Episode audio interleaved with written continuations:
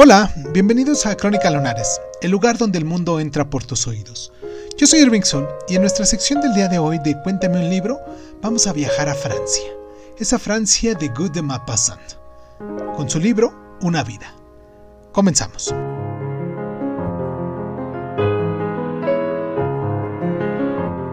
Guy de Maupassant tardó más de seis años en completar Una vida, la humilde verdad. A pesar de que la novela discurre en un periodo que abarca desde la restauración de la monarquía francesa hasta la revolución de 1848, no refleja el menor interés por la historia política. Antes bien, se centra exclusivamente en la vida de una mujer de la pequeña nobleza llamada Jeanne Lepertuis des Bauts, desde el momento en el que abandona el convento hasta su muerte en el país de Kraus. Mientras escribí esta novela, Maupassant contó con el respaldo y los ánimos de su amigo Gustave Flaubert, a quien el tema de la obra le parecía excelente.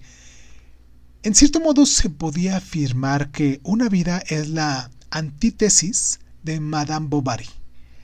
Narra la historia de una mujer piadosa que debe hacer frente a una serie de desilusiones en su vida, empezando por la infidelidad de su marido, un hombre miserable y despiadadamente ambicioso, la gradual caída de Jean en la resignación, no por hablar de su aceptación masoquista del cúmulo de desgracias que se abaten sobre ella, un aborto, el nacimiento de un hijo prematuro que acaba convertido en un estafador, la muerte de sus padres, la soledad, la pobreza, etc., nos recuerdan un relato de Flaubert titulado Un corazón simple.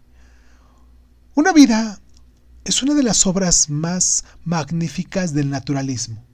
Una historia cruel sobre las trampas y escollos de la vida y la fuerza natural y animal de la perpetuación indiferente.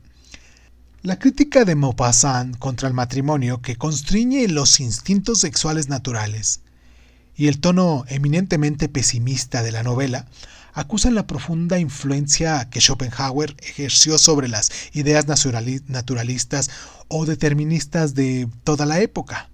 A pesar de que el editor Hachette paralizó provisionalmente la distribución de la novela por juzgar su contenido pornográfico, una vida fue bien acogida por los críticos, incluido el sector más contrario al naturalismo, a los que convenció con su carga emotiva y sus líricas descripciones.